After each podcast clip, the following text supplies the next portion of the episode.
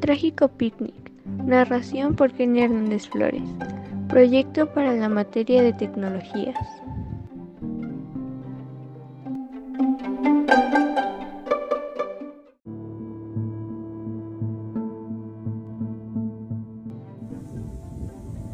Ahí estaba yo, gritando por ayuda.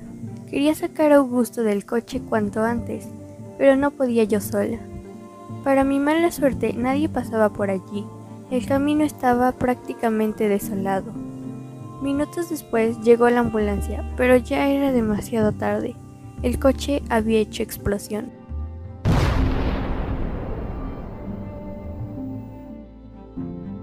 Eso ya había pasado hace unos meses, pero aún recuerdo cada detalle. Yo era una simple chica, trabajaba para una familia muy rica que era dueña de una empresa muy grande y popular. Como tenían una enorme casa, casi como una mansión, necesitaban varios empleados. Entre ellos estábamos mi novio, Augusto, y yo. Aunque no teníamos mucho dinero, éramos felices. No necesitamos una vida lujosa para ser felices mientras estemos juntos solía decir. Esto era cierto. Tristemente ya no pude estar más con él. Todo pasó en un día normal. Me levanté e hice el desayuno.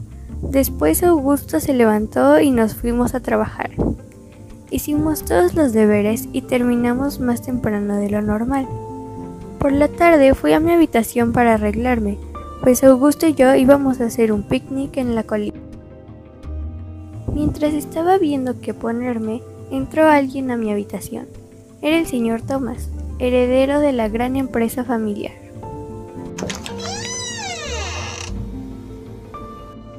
Buenas tardes, Victoria. Me saludó. Buenas tardes, señor. ¿Necesita algo? No, gracias. Estoy bien. Solo venía a preguntarte, ¿por qué pediste permiso para salir más temprano hoy?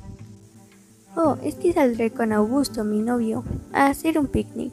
Pero no se preocupe, ya terminé todos mis deberes. Sí, eso lo sé. Y bueno, quería decirte algo más.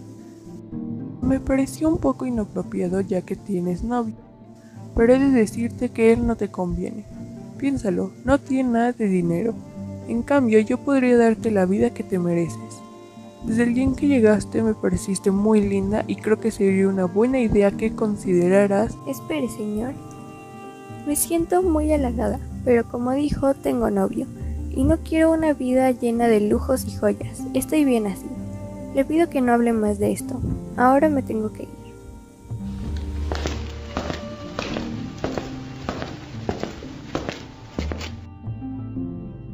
Me pareció que Thomas se enojó un poco, o tal vez mucho, pero ¿qué podía hacer? Yo no quería estar con él.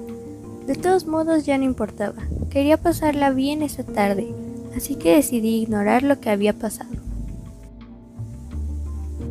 Llegó la hora del picnic. La vista era hermosa en aquella colina, y no preferiría estar con otra persona más que con Augusto.